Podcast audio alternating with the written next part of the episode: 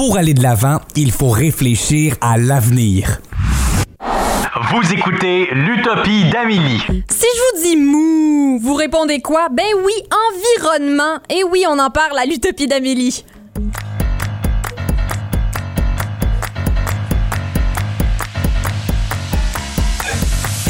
Bienvenue à l'émission. Euh, On rit en studio. On m'avait euh, lancé au défi de dire mou en, en début d'émission. Eh bien, c'est fait. Est-ce que vous êtes fiers de moi, le Philippe, euh, Philippe Bourdeau et Mélodie Lorquet? Ah oui, mon Dieu. C'était incroyable. Je suis vraiment contente. Je suis contente là, que, que vous m'appréciez et que vous, vous êtes fiers de moi et de mes mous. Mais là, on parle pas de, de mous pour rien. Là. On parle de vaches. Philippe, t'aimes bien les vaches, hein? Oui, on parle de vaches et d'autres animaux, évidemment. Mais, tu sais, au début, au début, quand je vous ai rencontré, je vous ai dit, j'habite sur une, ben, j'habitais sur une ferme, évidemment, une ferme laitière. Oui, puis là, on Euh, attend juste que tu nous invites voir tes chèvres. Mais en tout cas, euh, Il change peut-être, de sujet. peut-être, on, on va voir. Mais, tu sais, je vous ai jamais dit que j'aimais vraiment pas les vaches. Non. Non, on savait pas ça. Dans le temps, si j'avais à choisir d'aller à la ferme ou non, devine ce que je choisissais à chaque fois. Non. Non.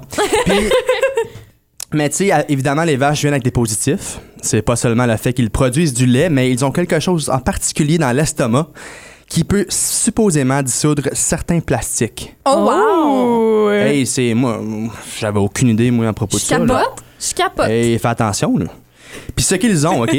Devine- Est-ce que vous pouvez deviner le mot? Ah, mais vous le savez déjà. Ah, ok. Non, mais- Des enzymes! Des enzymes. Des vois, Moi, je disais enzymes. enzymes, mais là, tu m'as dit que c'est en- enzymes. des Non, non, non, non, non, non, non. C'est que si tu dis des enzymes, faut que Ouais, tu ouais, fasses la liaison. C'est vrai, ok, Si ouais. tu dis un enzyme, ben là, tu fais pas un enzyme. C'est vrai. C'est des enzymes, un enzyme. OK, le cours je de français est à, je terminé. retourne à la cité encore. là.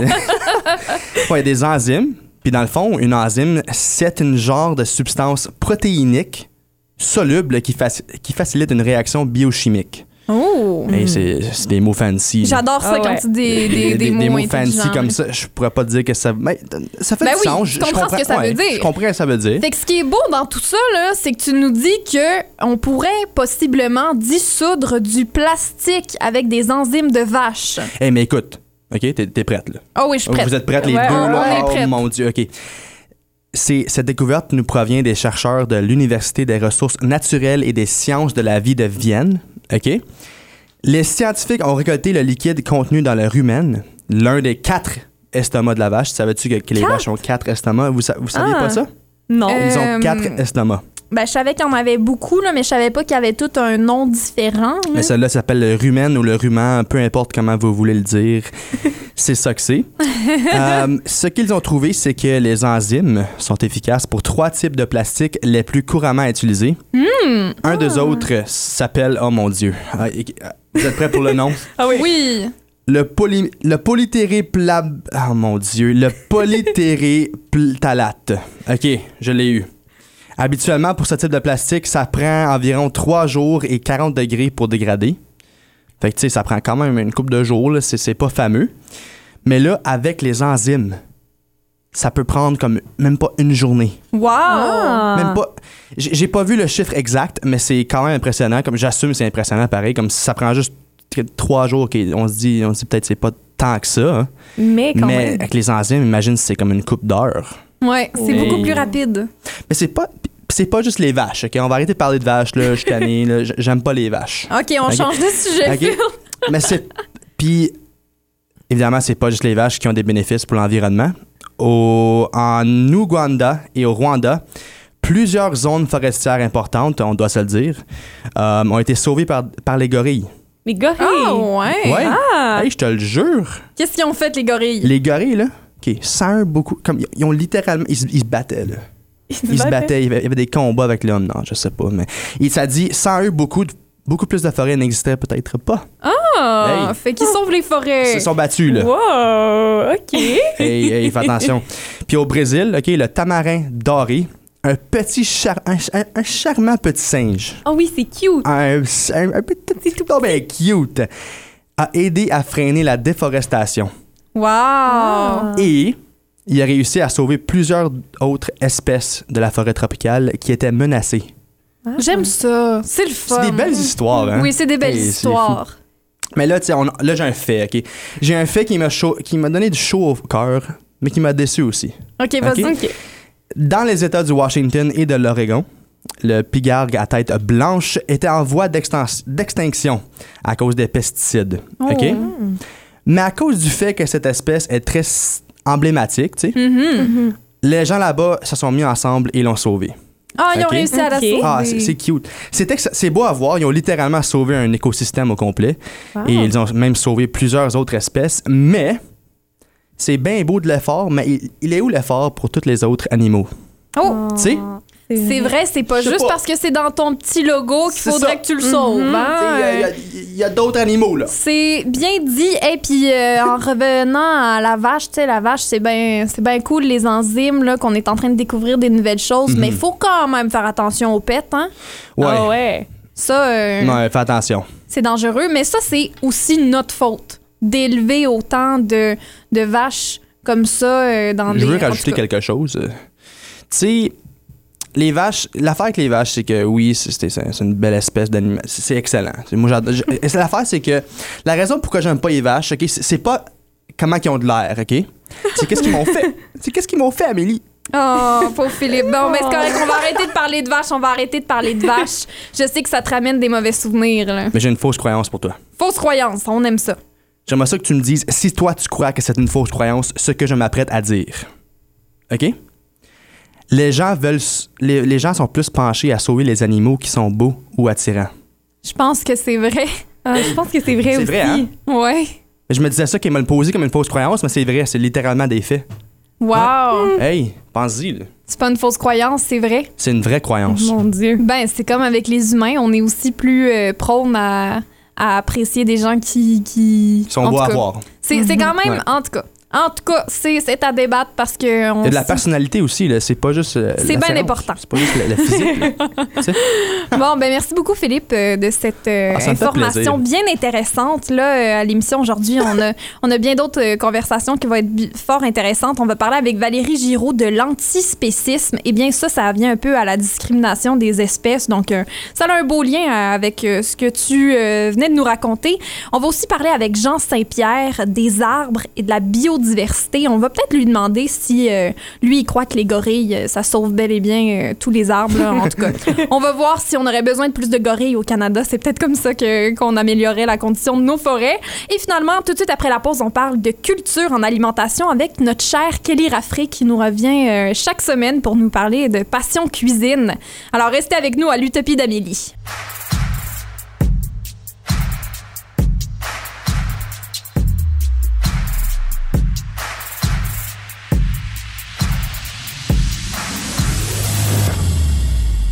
L'Utopie d'Amélie et là, comme tous les mercredis de l'été, on jase avec Kelly Raffray, passionnée cuisine, qui se trouve présentement à La Gauche au Portugal. Bonjour Kelly. Bonjour Amélie les amis, vous allez bien? Oui, ça va bien. On est euh, toujours content de, de jaser là, le mercredi. Ça, ça nous permet de se réveiller. Là, t'es comme un, un beau rayon de soleil euh, à distance au téléphone. Et euh, là, on parle de culture en alimentation. Pour toi, pour commencer, là, c'est très important la culture dans ton alimentation? Euh, oui et non. Je veux dire que la culture a automatiquement un impact sur notre alimentation. C'est-à-dire, je vais te donner un exemple, euh, euh, un exemple très direct. Là, moi, je suis née à l'île Maurice, donc certainement, j'ai grandi avec euh, de la nourriture très épicée, avec beaucoup d'épices, euh, du piment, etc. Et lorsque j'ai déménagé au Canada, mon alimentation, je veux pas, a changé. À la maison, on cuisinait encore euh, certainement avec des épices, euh, du piment, du curry, etc. Mais, mais veux pas, lorsqu'on on change de culture, on change de, de, de pays, là, euh, oui, notre alimentation va changer puisque euh, les aliments qu'on consomme ne sont, plus les mêmes. Donc, c'est-à-dire les aliments qui sont cultivés dans, les pays sont, tous différents, on est d'accord, peu importe de la saison, etc. Mais euh, la, culture a un gros, gros, gros impact sur notre alimentation. Mais c'est pas parce qu'on est au Canada qu'on peut pas manger euh, de la nourriture japonaise ou de la nourriture indienne. Ça, peut avoir, ça a un impact direct sur notre alimentation, mais on peut faire en sorte que ça n'est pas d'impact sur notre alimentation. Fait que, puis de nos jours, tout est tellement accessible. On peut manger de, Mhm. du mexicain, de l'italien, euh, du japonais, euh, de l'indien. Dans une semaine, on peut manger toutes ces différentes, euh, euh, tous ces différents mets, tous ces, tout- de- on, peut, on peut vraiment découvrir tous ces différents goûts là. Fait que oui, ça a un impact, mais j'ai envie de te dire que de nos jours, un peu moins. Est-ce qu'on peut dissocier l'alimentation, la nutrition de la culture? Euh, je pense que je pense pas, non, non, euh, puisque tu sais, pour donner un autre exemple, par exemple le pâté chinois, ça vient d'où le pâté chinois? Le pâté chinois, il était donné aux, aux ouvriers qui travaillaient sur les chemins de fer. Mhm. Euh, il y a plusieurs plusieurs années. Tu sais, fait que c'était la, la, la viande de caribou, les pommes de terre, puis le blé d'Inde, c'était ce qu'il y avait de moins cher. Puis lorsqu'on parle d'alimentation, puis de pouvoir alimenter plusieurs personnes euh, en grand nombre, là, euh, on va chercher vraiment ce qu'il y a de moins cher, qui est plus, ce qui est de, de plus local, puis ce qui est de plus accessible, n'est-ce pas? Mhm. Euh, donc, on ne peut pas, pour répondre à ta question, je, je pense pas qu'on puisse euh, dissocier la culture d'alimentation dans le sens où ça va nous suivre, puis ça fait partie de, de notre environnement, notre- non seulement de notre culture, mais mais de notre environnement, donc ce qu'on côtoie tous les jours quand on va manger chez des amis, ben on va un peu manger la même chose parce que ben nos papilles gustatives aussi sont habituées à ces goûts. Et l'humain n'aime pas nécessairement le changement, n'aime pas nécessairement. si on n'aime pas les épices, on n'aime pas les épices. On va, on va Ouais. pas trop se forcer à en manger. Puis si on n'aime pas le café, même chose. On va pas en boire parce qu'on se dit ah ben j'aime pas ça. Euh, donc tout ça là, ça rentre en jeu. Mais je dois te dire qu'en 2021, c'est plus comme avant où euh, c'était euh, steak, blé d'Inde, patate tous les soirs, puis c'est Ouais. ça le repas du jour, puis that's it. Donc là, on peut se commander de la pizza, on peut tu sais, se faire euh, faire des repas de, de, de- des quatre coins du monde, ce qui est fantastique, vraiment. Euh, oui. Est-ce que tu crois que ça existe l'idée de ou le concept de l'appropriation culturelle en, en alimentation? Euh, c'est une bonne question. L'appropriation, l'appropriation culturelle dans l'alimentation. Je veux dire, on peut s'approprier, oui, euh, une culture, mais pas nécessairement dans, dans l'alimentation. C'est-à-dire Mhm. que euh, moi, je peux avoir des rituels, je peux avoir des croyances, je peux avoir euh, tout ça là qui fait partie d'une culture, un, un, un moyen, un, un style, un style vestimentaire, un, il y, a, plein de choses là qui, qui rentrent dans, le mot culture. C'est très, très, très large, c'est très vague. Mais quand on parle d'alimentation, veut, veut pas, on est directement influencé par notre culture, puis où est-ce qu'on habite, avec qui est-ce qu'on on, on se tient, comment est-ce qu'on a grandi. Euh, puis c'est ça, comme en Thaïlande, euh, le matin, ils mangent des criquets. Je suis pas sûre qu'au Canada, euh, les gens seraient... euh, seraient je sais pas s'ils seraient très ouverts à manger des criquets pour des criquets pour le déjeuner. Tu sais ce que je veux dire, c'est que Oui. euh, veux, veux pas, on est influencé directement, qu'on le veuille ou non. Ça fait partie de nous, ça fait partie de notre, de notre culture, ça fait partie de notre environnement, ça fait partie de notre, de notre, de ce qu'on a appris. On est, c'est, c'est ancré en nous. Mhm. Donc, euh, donc, donc c'est ça. Je pense Mais que ça, si- ça vient. Si moi, le matin, Mhm. je décide de manger des criquets, est-ce que euh, ça pourrait être perçu comme si je, je m'approprie euh, une culture qui n'est pas la mienne? Je pense pas. Je pense pas que je pense pas que l'alimentation euh, définit qui nous sommes ou qui Mm. nous sommes euh, ou de quelle culture on vient. Je, je- euh, oui, ça, ça a un impact. Oui, parce qu'on on- on- il faut qu'on mange tous les jours deux, trois, quatre, cinq repas ou un repas ou pas du tout. Mais euh, si tu manges des criquets, c'est pas pour autant que tu, tu, tu, tu peux lever le drapeau euh, thaïlandais puis dire que t'es thaïlandaise. Là. Ça- Ouais. ça, ça, ça- mais euh, c'est sûr que tu, tu, as, tu as été influencé par la culture thaïlandaise. Hmm. Euh, donc, c'est-à-dire que tu, il y a des influences. Moi, je parle vraiment plus d'influence et de, de découverte. Euh, puis d'être, d'être curieux de savoir euh, ben, qu'est-ce que ça goûte et pourquoi est-ce qu'ils font ça, pourquoi est-ce que justement ils mangent des criquets, ben, c'est parce que c'est c'est full de protéines. Là, puis pour commencer leur journée, c'est ce qu'il y a de moins cher. Euh, c'est ac- c'est accessible. Puis pour eux, ben c'est ce que c'est ce qu'ils consomment parce que justement ils ont peut-être pas euh, de, de, de gruau, par exemple. Nous, on mange du gruau le matin parce que ben on, on le cultive au Canada le gruau, puis c'est facile, c'est pas cher, c'est accessible. Mais en Thaïlande, ben c'est pas trop le cas. Il y, a, pas le gruau, mais il y a les. Fait que ça vient vraiment, euh, ça vient vraiment de, de, l'environnement dans, dans lequel on vit, je pense. Est-ce que ça devrait être important dans notre alimentation de s'inspirer des autres cultures au lieu de, de seulement rester dans ce qu'on connaît? Oui, oui, moi je pense que puis c'est même pas une question de goût, Euh, c'est vraiment une question de euh, de, de diversifier euh, ses nutriments, de diversifier ses apports en vitamines, en, en oméga, en, en, en protéines, en calories, enfin en tout ce que tu veux. Je pense que oui, c'est très important de justement.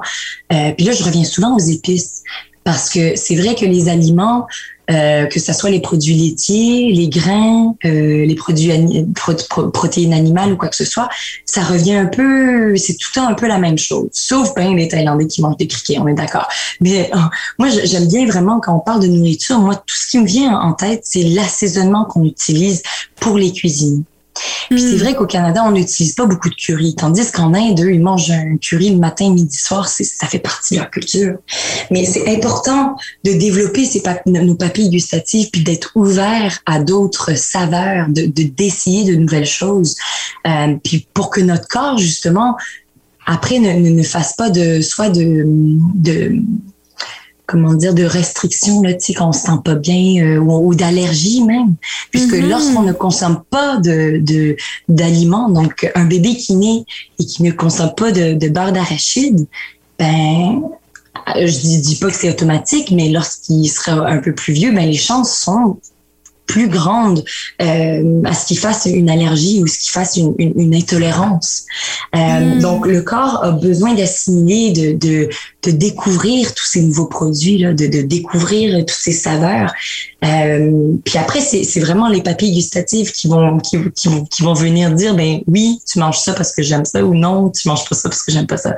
Mais, mais oui, pour répondre à ta question, c'est très important de d'essayer de nouvelles choses et de s'approprier euh, de nouvelles, euh, de, de nouveaux aliments. Moi, je trouve que c'est c'est la base. Il faut vraiment diversifier son sa façon de, de, de s'alimenter le plus possible.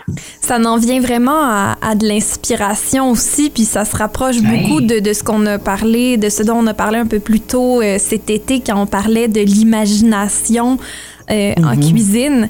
Donc, euh, si je comprends bien, les cultures en alimentation, ça serait un peu comme différentes inspirations pour euh, Oui. alimenter notre alimentation, mais aussi notre imagination quand on cuisine. Exactement, et j'ai envie de te dire, ça va encore plus loin de l'imagination, ça va vraiment, euh, ça va par rapport à l'ancrage émotionnel. C'est-à-dire que, disons, j'ai fait un, un voyage en Grèce, puis là, j'ai mangé un gyro, une bonne salade grecque ou quoi que ce soit. On parle des clichés, là, mais je vais associer, la prochaine fois que je vais manger ma salade, je vais associer ce repas à, à- au, au sentiment que j'ai ressenti lorsque j'étais en Grèce devant la mer avec ce beau coucher de soleil, avec mon, avec mes amis, etc. Donc, ça va encore plus loin que de juste ce que je goûte, ce que je mange et comment est-ce que je me sens. Ça va vraiment euh, capter des petites émotions qu'on a ressenties. Par exemple, ben, le dernier pâté chinois que tu as mangé, c'est avec ta famille, puis c'est drôle, puis vous avez des jeux, des, joué à des jeux, puis on a rigolé, on s'est amusé, on a bien bu, on a bien mangé. La prochaine fois que tu manges le pâté chinois, tu vas associer ce repas à ce que tu as vécu la dernière fois que tu l'as mangé. Puis ça, je trouve ça extraordinaire. Je trouve c'est incroyable comment est-ce que le corps réagit. C'est pareil quand on Mhm. écoute une chanson. Tu sais, quand tu écoutes une chanson, ben tout de suite, tu vas penser à quelqu'un, tu vas penser à un moment où ça, ça va revenir. Puis la nourriture, c'est ça, mais puissance 1000, j'ai l'impression, parce que ça travaille tous nos sens. Ça travaille l'odorat, ça travaille, euh, euh, ça travaille les, les papilles, ça travaille les, on- on- avec le visuel aussi, on trouve ça beau, on trouve ça appétissant. Donc, euh, ça va même au-delà de l'imagination, au-delà de la créativité, mais ça va vraiment par rapport à ça, ça veut vraiment euh, déclencher des émotions qu'on a déjà vécues. Ouais. Puis ça, je trouve ça magique. Est-ce que tu te rappelles, Kelly, au début de l'été, quand tu nous parlais d'imagination, puis que tu avais parlé, euh, tu avais dit à Philippe qu'il devrait essayer euh, des céleris avec du beurre de pinot? Eh bien, oui. on en a là en studio, puis il a pas, il a pas encore pris le temps de l'essayer, fait que je viens de lui en préparer un, puis il va goûter ça là en direct là à la radio. Je Oh, je lui passe à l'instant. Puis moi et Mélodie, on, on va le regarder puis on, on va voir euh, on va voir sa réaction. On a le beurre de pinot qui oh Ah, j'ai hâte. Le, le, le, le, bruit, le bruit. Philippe, un verdict? Oh, il est en train d'avaler là. Il faut lui donner une- un moment de répit. Oh mon Ah, dieu. je, je suis comme Je pense qu'il il est en train d'a- d'apprécier, j'espère. Ah, C'était comment? T'as mis comment de beurre de pinot là-dessus? J'ai peut-être mis beaucoup de beurre de pinot. C'est trop de beurre de pinot. Non, mais c'est bon, mais ça goûte juste ça, genre. Ah. Tu sais? Ah, Ben, c'est comme Bon, un, ben là, un c'est- beurre de pinot juteux. Ben, je vais t'en refaire un autre. Ben, Après, là, après la pause, pendant Parfait. la pause, je vais t'en faire un autre, puis Ah, on mais va continuer bon. à goûter ça.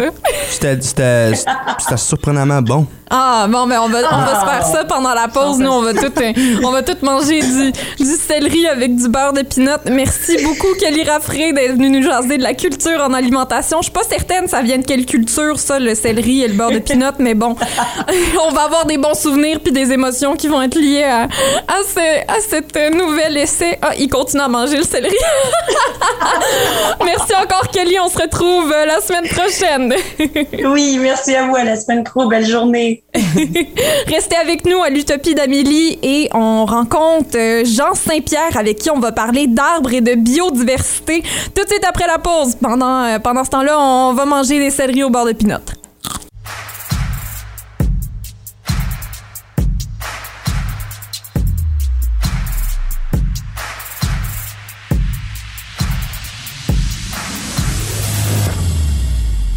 C'est l'Utopie d'Amélie. On parle euh, environnement aujourd'hui et on discute avec un biologiste et président sortant de Boisé Est. Bonjour, Monsieur Jean Saint-Pierre. Bonjour, Émilie. Ça va bien? Très bien, merci. Il fait chaud, mais enfin, il faut en profiter parce que quand on sera euh, au mois de février, on va dire Ah, il fait tellement froid. En effet. Euh, Est-ce que ça se pourrait que vous nous écoutiez à la radio en même temps? Oui. J'entends un petit écho, faudrait le fermer. D'accord, parfait. C'est bien correct. Bon, mais tant mieux que vous nous écoutiez, c'est bien. Euh, premièrement, euh, c'est quoi le rôle de Boisé Est? Ah bien, c'est un groupe, un groupement de propriétaires de boisés, des gens qui sont bien intéressés par les arbres, euh, qui demeurent dans l'est de l'Ontario. On a à peu près 200 membres, en fait plus de 200 personnes dans l'est de l'Ontario qui ont des, des intérêts à bien entretenir leurs boisés, bien traiter leurs arbres. Et puis, alors c'est un groupement qui essentiellement appuie euh, les gens dans la, essentiellement maintenir leur, leur boisé en santé. Alors la raison d'être vraiment de Boisé, c'est qu'on offre des ateliers sur différents sujets. Euh, on en a eu un virtu- virtuellement il n'y a pas tellement longtemps sur choisir un bon arbre. Je vais vous en parler un peu plus tôt, mais c'est pas tous les arbres qui poussent euh, partout. Et il y a d'autres ateliers aussi, comment bien les, les entretenir quand il y a des branches qui sont mortes. On peut les élaguer. Alors il y a bien des techniques bien précises qu'on peut utiliser pour s'assurer que l'arbre va bien supporter euh, une coupe une coupe d'un arbre. Et puis euh, euh, c'est ça, de façon à ce que l'arbre soit en santé et évidemment la forêt aussi.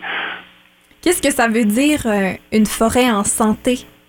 Ah, ça, c'est une question qui est bien difficile à répondre. Mais essentiellement, c'est un- c'est une forêt où les arbres peuvent euh, croire euh, de façon à ce qu'ils se nuisent pas, de façon à ce qu'il y ait une- suffisamment de, de diversité. Euh, c'est très important, on le, on le reconnaît maintenant le- depuis plusieurs années, euh, que la, la diversité dans une forêt, c'est-à-dire avoir différentes espèces d'arbres, euh, est très important pour s'assurer que tous les insectes, les oiseaux, les animaux euh, puissent euh, profiter essentiellement, comme les humains d'ailleurs, peuvent profiter de, de la forêt. Euh, alors essentiellement, dans, dans- en quelques mots, c'est ça, s'assurer qu'il y a une belle diversité, qu'en général, la nature sait bien comment se- se comporter. Les forêts, là, pourquoi c'est aussi euh, important? Alors, c'est une, euh, une autre très bonne question, ça. Euh, si on regarde avec un peu plus d'attention, on peut voir qu'il y a énormément d'organismes et d'animaux qui, qui, ont, qui ont besoin des arbres. Si on regarde un peu plus près avec, avec une loupe, on peut voir que des petits organismes qui vivent partout sur l'écorce, sur les feuilles, sur les branches, même dans les racines. Euh, évidemment, il y a les oiseaux. Euh, on ne peut pas penser à un arbre sans penser à l'importance euh, des arbres pour les oiseaux. On a des centaines d'oiseaux migrateurs qui ont besoin des arbres pour se nourrir, mais aussi pour se nicher. évidemment, il y en a qui restent toute l'année. C'est tant mieux pour nous. Mais excusez-moi, mais les, oiseaux sont, vraiment et ont vraiment besoin des arbres.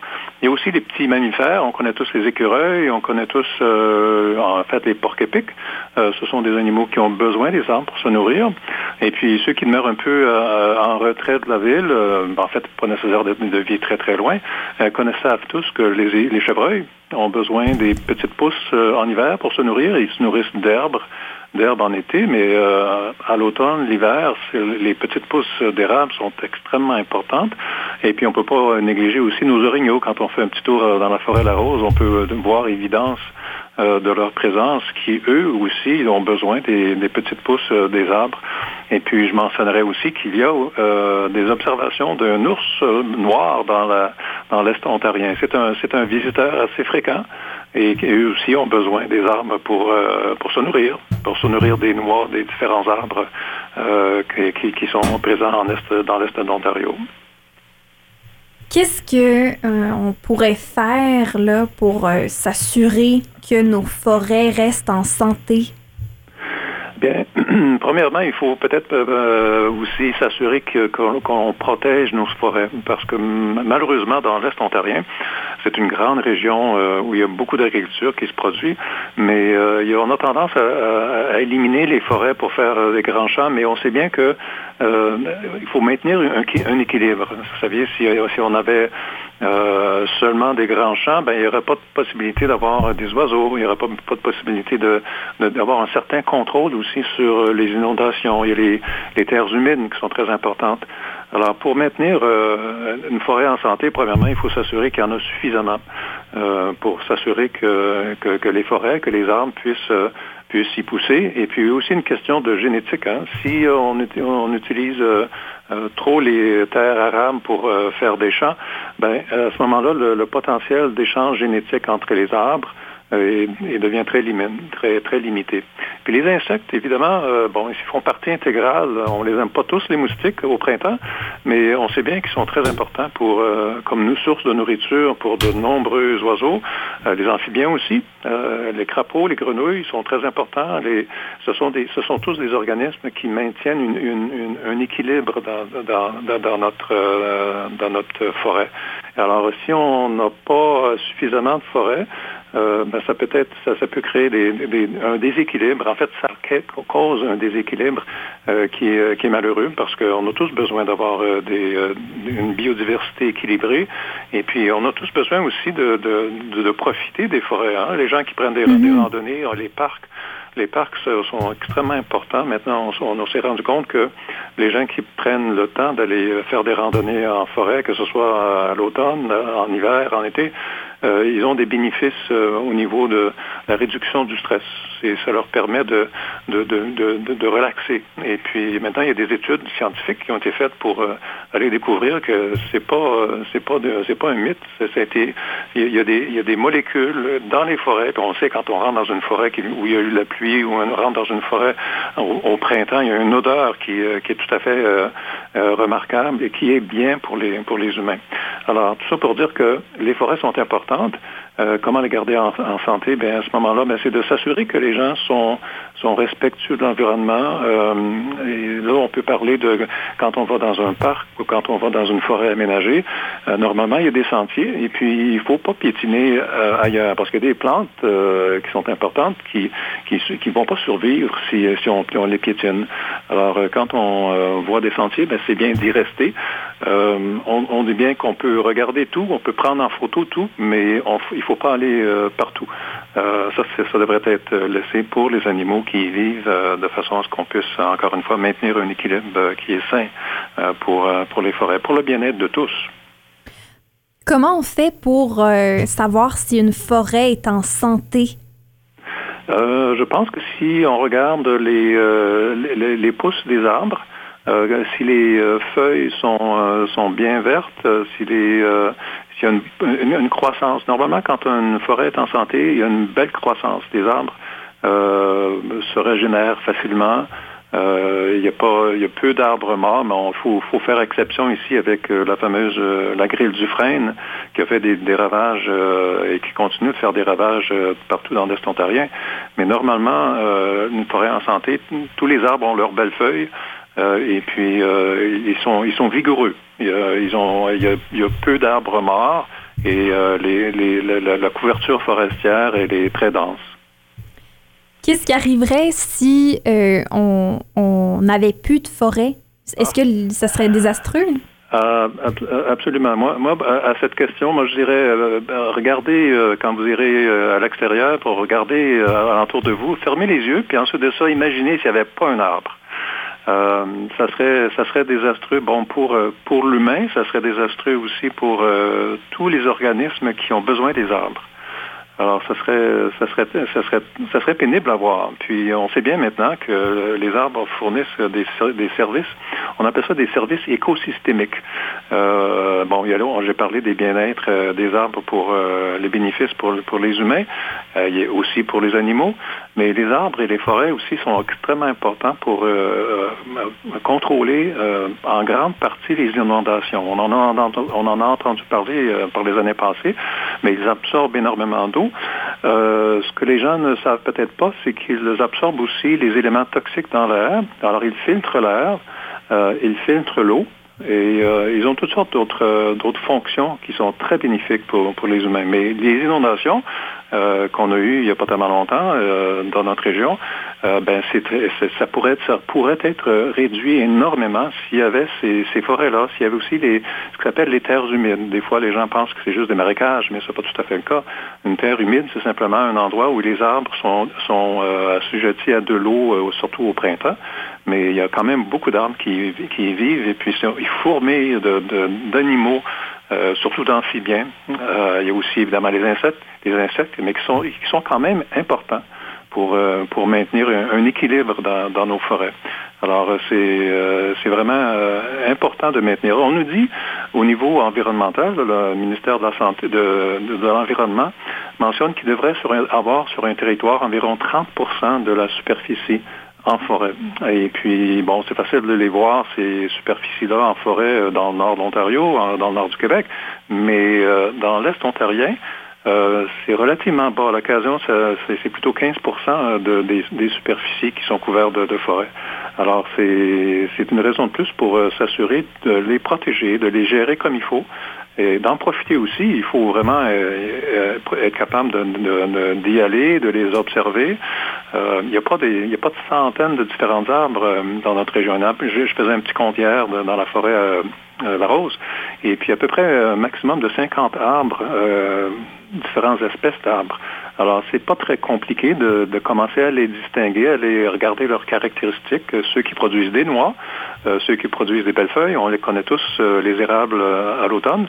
Mais il y a différentes espèces d'érables. Et puis aussi regarder les caractéristiques de ces arbres-là, savoir quelle sorte de sol ils ont, ils, aiment, parce qu'on peut un peu identifier un peu mm-hmm. le genre de sol en fonction des arbres qui y poussent. Alors c'est un, c'est une beauté avoir des arbres et avoir des forêts, mais il faut prendre le temps d'aller les observer et puis en profiter. Merci beaucoup, Monsieur Jean Saint-Pierre, biologiste et président sortant de Boisé-Est, d'être venu nous jaser de l'importance de la préservation de nos arbres. C'est moi qui vous remercie. Bonne journée. Bonne journée. Je, remercie aussi beaucoup la, la, maison Tucker là, qui nous envoie ces, euh, ces merveilleux spécialistes-là euh, pour parler de diverses thématiques. Alors, merci à la maison Tucker de nous avoir envoyé Jean Saint-Pierre avec qui on a parlé des arbres et de la biodiversité. Et finalement, on se retrouve tout de suite après la pause à l'Utopie d'Amélie et on discute avec Valérie Giroux avec qui on parle de l'antispécisme. Restez avec nous.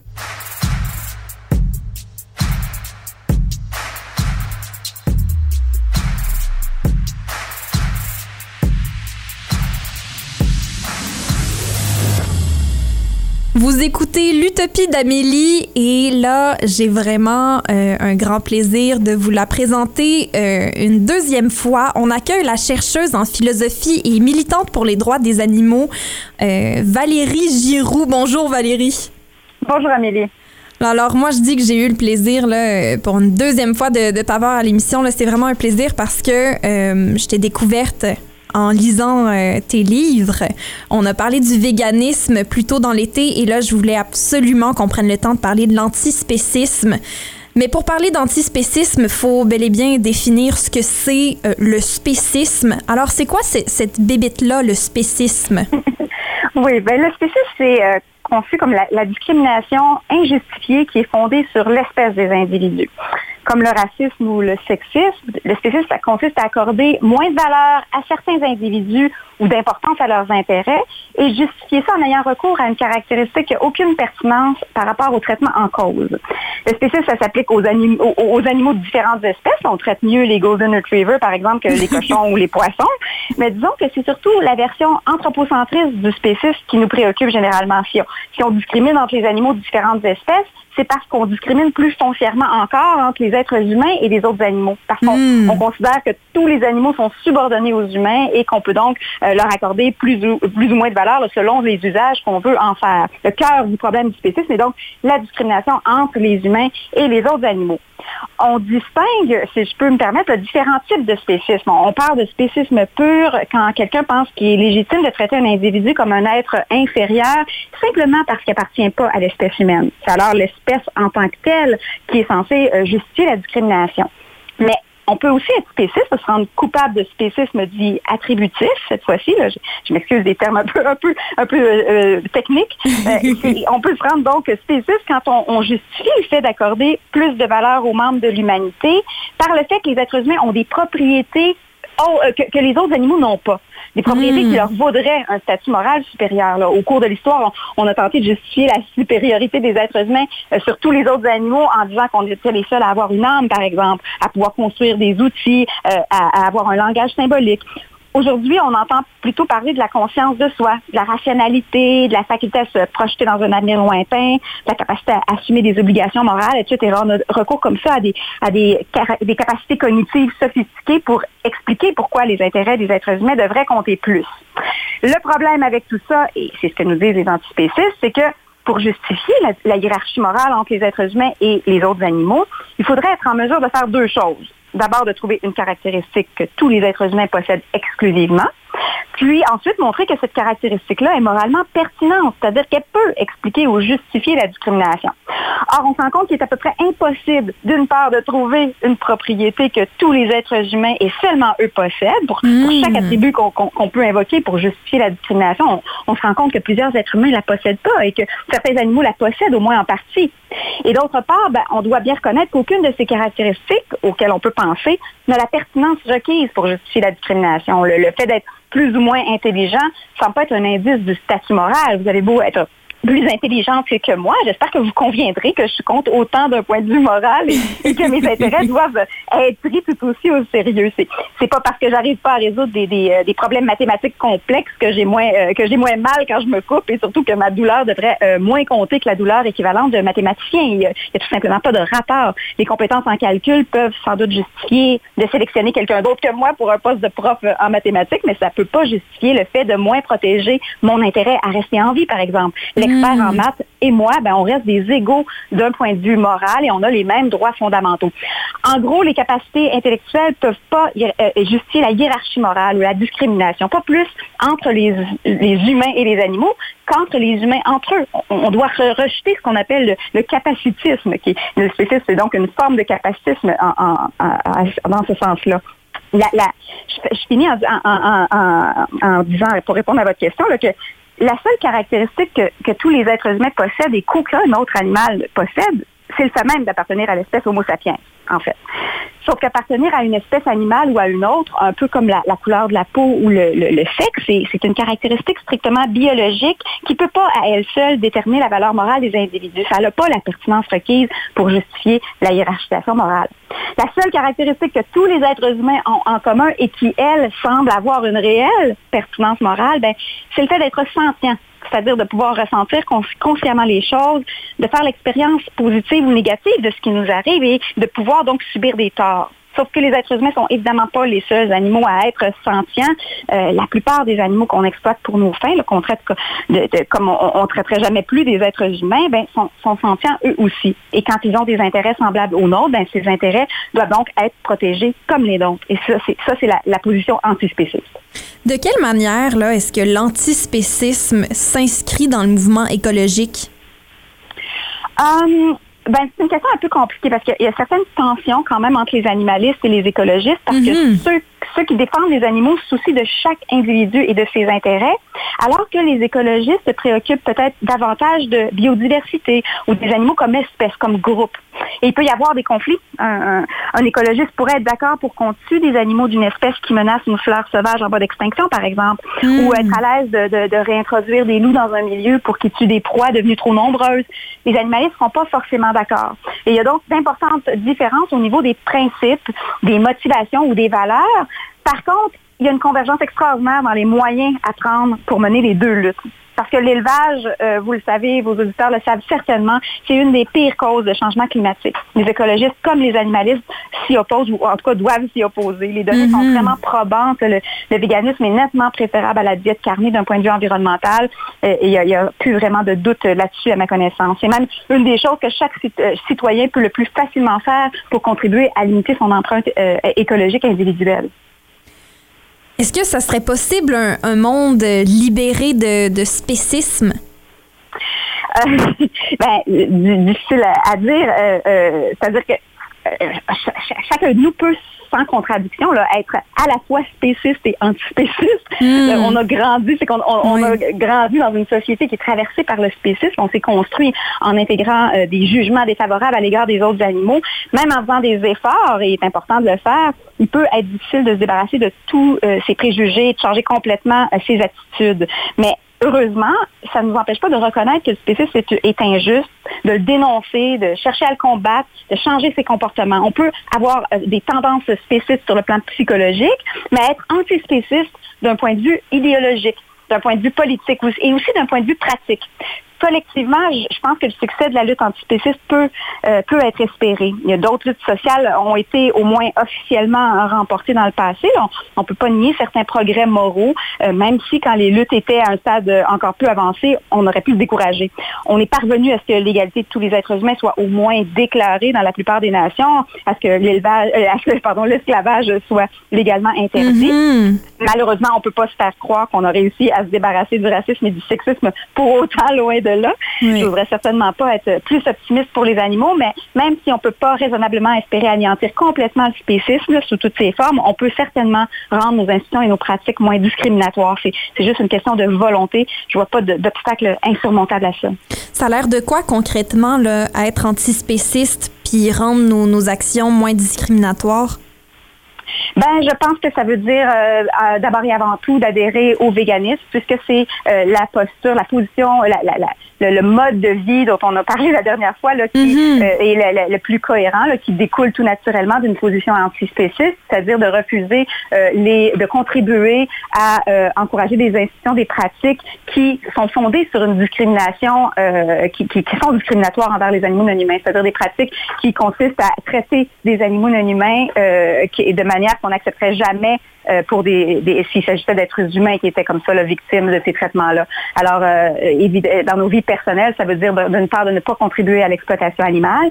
Ça peut aussi vouloir dire de se positionner en faveur euh, non seulement de protection fondamentale pour les animaux non humains, des protections contre l'exploitation, mais aussi en faveur, par exemple, de l'intégration euh, complète de certains animaux, les animaux domestiqués qui sont capables d'être socialisés, de ne plus représenter une menace pour nous et de et de même apprécier la proximité avec nous, d'être intégré peut-être à titre de, citoyen à part entière dans nos sociétés avec tous les droits sociaux positifs que ça peut que ça peut impliquer.